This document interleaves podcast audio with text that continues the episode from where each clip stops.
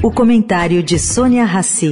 Oferecimento: o Santander assumiu essa dívida, te dar facilidade de vida. Muito banco não fala de dívida com você. O Santander não foge dessa realidade de vida, porque sabe que se tem muita gente endividada, a gente é que tem uma dívida. Ajudar você em cada situação de vida. Para quem tá cheio de conta e ainda tem que resolver a listinha da escola, o Santander dá um reforço na matemática. Até 30% de desconto no material escolar.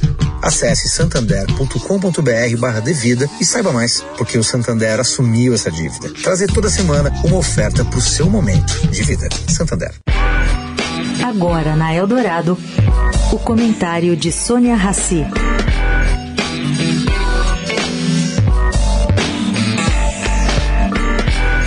Gente, a produção brasileira de carne para exportação foi mais uma vez suspensa pela China por causa de um caso isolado de vaca louca.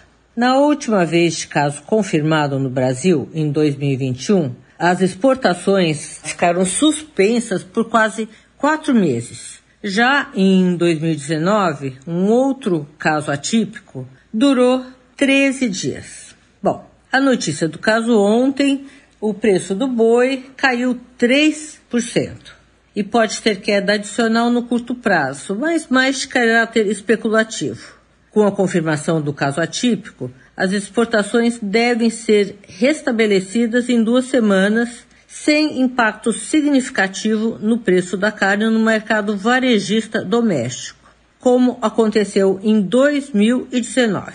Já, por outro lado, se houver um prolongamento do embargo, como em 2021, o preço de exportação pode cair ainda mais, cair algo como 20% aí segundo estimativa do mercado.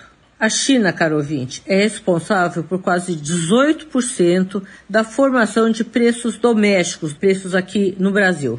Portanto, o impacto para o preço da carne, considerando esse repasse, seria de algo como 3,6% negativos, ou seja, 10,2 pontos bases negativos no IPCA. Sônia Raci, para a Rádio Eldorado.